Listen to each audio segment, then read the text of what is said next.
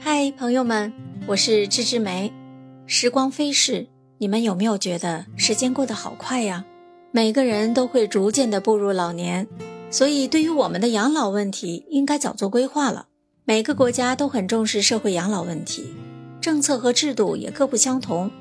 这期节目呀，梅子就和你详细聊一聊新加坡的养老制度那些事儿，你可以和咱国内的比较一下。欢迎收听《乐活南洋》。芝芝梅带你聚焦东南亚。新加坡的养老金，简称 CPF（Central Provident Fund），又称中央公积金。虽然在新加坡有很多人抱怨，因为每月要缴纳公积金拉低了自己的实际薪水，可是你们知道吗？在最新出炉的2022年全球养老金指数排行榜中，新加坡的养老公积金制度再次当选亚洲第一。这已经是新加坡养老公积金制度第十四次在亚洲霸榜了，而且还靠着七十四点一的分数，大大超过了第二名分数为六十三点一的马来西亚。其实，新加坡政府硬性规定，新加坡的公民和永久居民必须要缴纳养老公积金，如果你不缴就是违法。新加坡近年来推出的公积金终身入息计划项目，要求所有新加坡人在六十五岁退休以后。按照条件呢，每个月领取一部分的生活费用，一直领到终身。那么，新加坡人六十五岁之后，每个月能拿多少养老金呢？我们就以新加坡国民平均年收入计算。新加坡人从二十二岁开始工作到五十五岁，大概能赚到一百七十六万美元，其中十七点六万计入了养老金。按理来说，这是一笔不小的存款了，养老不成问题。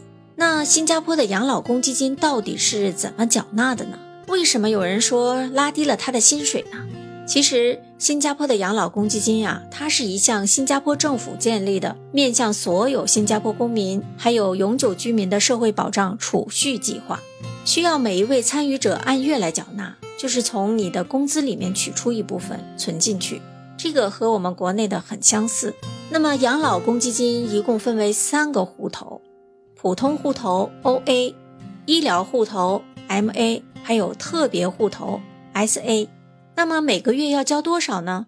大家最关心的应该就是每个月工资里面会有多少钱被放进公积金账户里呢？对于那些有工作的受雇人员，每个月缴纳的金额是由雇主还有雇员自己共同存进去的，按照比例来分配。那么对于永久居民来说啊，你拿到永久居民身份的第一年。如果你是小于五十岁，月薪大于等于七百五十块钱的话，七百五十新元啊，那雇主帮你交你月薪的百分之四，自己交百分之五。第二年，雇主交百分之九，你自己交百分之十五。第三年及以后，雇主交百分之十七，自己交百分之二十。新加坡公民和永久居民是不一样的，他从工作那一年开始，只要你有收入啊。一直就是雇主交百分之十七，自己交百分之二十。但是随着年龄的增长，养老公积金的缴纳占月薪的比例会逐渐的下降。不同的收入，你所需要缴纳的养老公积金它是不一样的。总之，赚得多交得多。那么刚才提到过，养老公积金里有三个户头，它分别是可以用来做什么呢？普通户头主要是用于日常的需要，你可以用来买房子、投资、教育、退休等等。那么医疗户头主要是用于医疗的需要，可以用来支付医院的病床费、门诊费、手术费、治疗费以及某些获批准的医院的保健费。但是每天有限制，你最多可以支付四百五十新元，按照现在汇率五倍来算的话，大概人民币两千两百五十元。特别户头主要是用于养老的需要。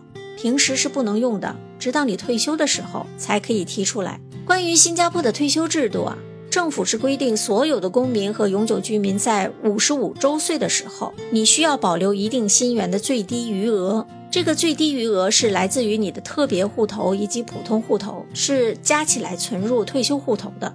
但是如果你的户头里面不能满足他的要求，达到这个最低金额的话，个人使用公积金所购买的房产将会自动抵押折现来填补这个最低余额的空白，但是抵押的金额不可以超过现在使用公积金购买房产的金额。但是如果你的户头里满足了这个最低余额的话，还有盈余，那这个盈余的部分你自己可以提出来用。但是你也可以选择把这些盈余的钱存在这个公积金账户里面来获取利息，因为它的利息是高于银行存款的，把钱存在这里面比较划算。在满足了最低余额的条件下呢，一九五四年以及以后出生的公民。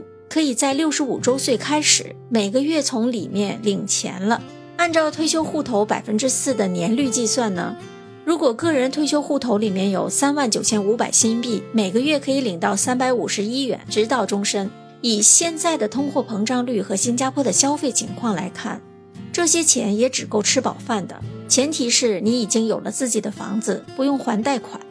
同时呢，还有一个专门的年长者终身收入计划。这个计划要求年长者的退休户头在六十五周岁的时候不低于六万新元的存款，你必须有六万新元的存款。如果满足了这个最低余额，就会自动转入了终身收入计划。如果你达不到的话，你就没有办法享受这个终身计划。这个计划分成两种，一种就是如果你每个月提取的钱多的话，你去世之后的遗产部分就少了；另一种就是每个月提取的钱少。但是你的遗产就多了，我觉得这个很有意思啊。这个取决于你个人，你是想在你生前把钱都花光呢，还是想留一部分给你的家人？取决于个人。但是如果要退出养老公积金会怎么样呢？如果你因为各种原因要退出新加坡公民或者是永久居民的话，个人存在公积金里面所有的账户金额都可以全额取出来，包括里面的利息。但要注意的是，如果有一天你要反悔，想重新申请永久居民或者是公民的话，你就需要把这些取出来的钱全部一分不少的补回去，包括原有的金额以及产生的利息。在这里，梅子想强调一点：作为外国人，即使你已经拿到了绿卡，成为永久居民，在新加坡养老的话，你的养老公积金账户里的钱是没有任何国家补助的。等你退休的时候。不会因为当时的通货膨胀变化或者是其他因素啊，给你涨工资。那你年轻的时候赚多少存多少，到退休的时候就是那些了。所以啊，如果你要想留在新加坡养老，你又不是公民的话，趁年轻的时候多赚钱吧。关于新加坡的养老制度，梅子今天就分享到这里。你觉得和咱们国内的养老制度相比，哪个更好呢？欢迎在评论区留言讨论。